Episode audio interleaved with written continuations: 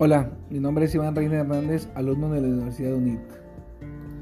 En este podcast hablaremos sobre los conceptos básicos del capital contable, así como su clasificación, su emisión de acciones, reglas de evaluación, utilidades y retenidas, y por último hablaremos del efecto que causa la inflación sobre el capital. ¿Qué es, qué es el capital contable? Designa la diferencia entre el activo y el pasivo de una empresa o sea que se refleja la inversión de los propietarios en una entidad y consiste generalmente en sus aportaciones más o menos sus utilidades retenidas.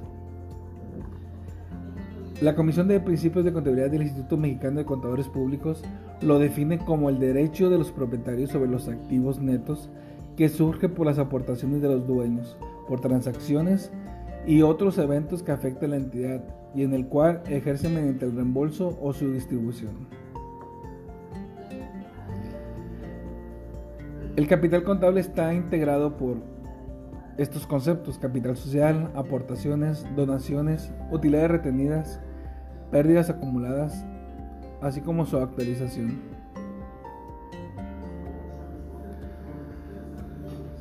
Está formado por capital contribuido y capital ganado. El capital contribuido se refiere a las aportaciones de los dueños y donaciones recibidas por la entidad. Al contrario, el capital ganado se refiere al resultado de las actividades de la entidad y de otros eventos o circunstancias que le afecten como el ajuste por recuperación de los cambios a los precios que tenga que reconocer. Bajo este concepto se consideran las aportaciones de los socios o accionistas diferentes a los que hicieron para integrar la capital social. ¿Qué es capital social? Es el conjunto de aportaciones de socios accionistas considerando la escritura constitutiva o en sus reformas, la cual está integrado por capital autorizado, que es la diferencia entre el capital de la sociedad y la cantidad que se ha puesto a suscripción, el capital emitido no suscrito, lo que representa la parte del capital emitido en las actas de asamblea, el capital suscrito, la cual es la capital emitido que los socios o accionistas se comprometen a exhibir. Capital suscrito y no exhibido.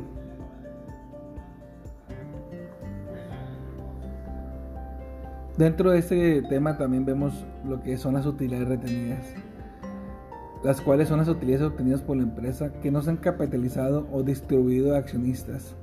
Son conservadas en la empresa y por lo tanto forman parte del capital contable y se clasifican en utilidades retenidas aplicadas a reservas de manera específica o utilidades retenidas pendientes de aplicar.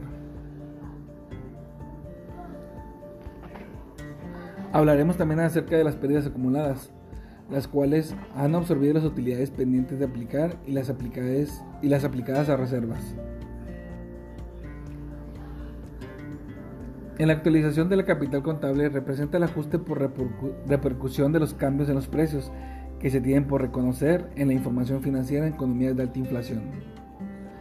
Para actualizar el capital contable se efectúa a través del método de ajustes por cambios en niveles de precio. Esto significa que el capital contable se sigue evaluando a costo histórico, pero actualizando con la pérdida del poder adquisitivo de la moneda a través del nivel general de precios. ¿Qué es el registro de capital contable? Este se hace generalmente a través de cuentas de mayor para cada uno de los conceptos con subcuentas para cada uno de los elementos o partidas que se deben controlar. Está integrada por las siguientes cuentas, capital social, acciones, aportaciones, prima de ventas, donaciones, reserva, etc.